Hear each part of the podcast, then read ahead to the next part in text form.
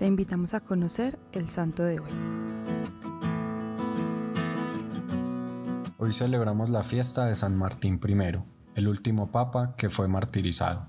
Nació en Todi, Italia, y ejerció su ministerio en Roma, donde se distinguió entre los demás sacerdotes por su santidad y sabiduría. En el año 649 sucedió al Papa Teodoro. Desde el inicio de su pontificado demostró mucha firmeza en la conducción de la Iglesia. En un tiempo en el que los papas enviaban un consentimiento al emperador, el Papa Martín no esperó tener el consentimiento del emperador Constante II, que un año antes había promulgado el tipo, un documento en el que se afirmaba que Jesucristo no había tenido voluntad humana, sino solamente voluntad divina.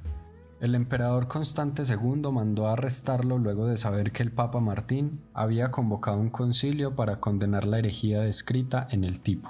Olimpo, el enviado por el emperador llegó a Roma con la tarea de arrestar al Papa, y aunque su propósito no fue solo este, sino matarlo, quedó atónito al ver que el sicario que había contratado se había quedado ciego en el momento en que intentó asesinar al Papa.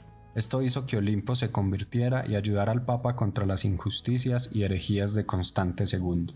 El emperador envió un ejército para arrestar al Papa, pero no lo logró, Tiempo después, Olimpo murió de peste y el Papa Martín I quedó muy enfermo, lo que aprovechó el emperador para enviar un segundo ejército que esta vez sí logró llevar al sumo pontífice a la ciudad de Bósforo. El viaje duró 15 meses, en los cuales no se le permitía a ninguno de los fieles ver al Papa, no le daban agua ni para bañarse. El 17 de septiembre del 654 llegó a Constantinopla. Fue expuesto ante el pueblo y encerrado durante tres meses en una celda que únicamente usaban los que habían sido condenados a muerte.